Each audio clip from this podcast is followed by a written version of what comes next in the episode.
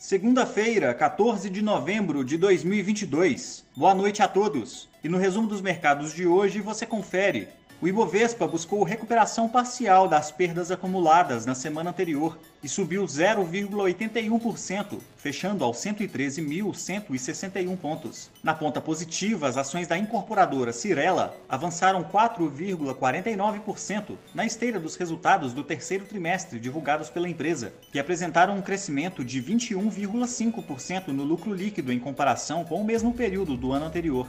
Na ponta negativa, as ações da Embraer, em queda de 6,10%, com suas ações afetadas pelos resultados do terceiro trimestre, apresentando um prejuízo líquido ajustado de 93,8 milhões de reais. O dólar à vista às 17 horas estava cotado a R$ 5,30, em baixa de 0,64%.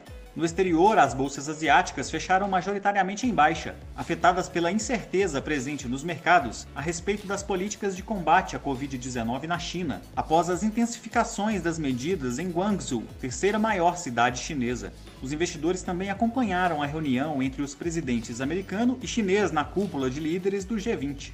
Na China, o índice Xangai Composto teve baixa de 0,13%, e no Japão, o índice Nikkei caiu 1,06%.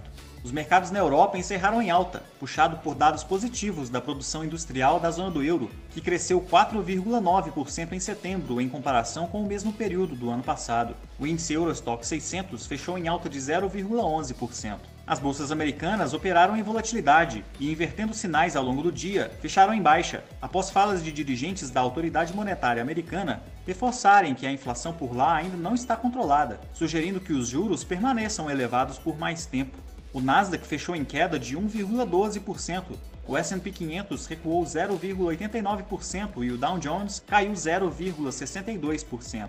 Somos do time de estratégia de investimentos do BB e diariamente estaremos aqui para passar o resumo do dia. Uma ótima noite a todos e até a próxima!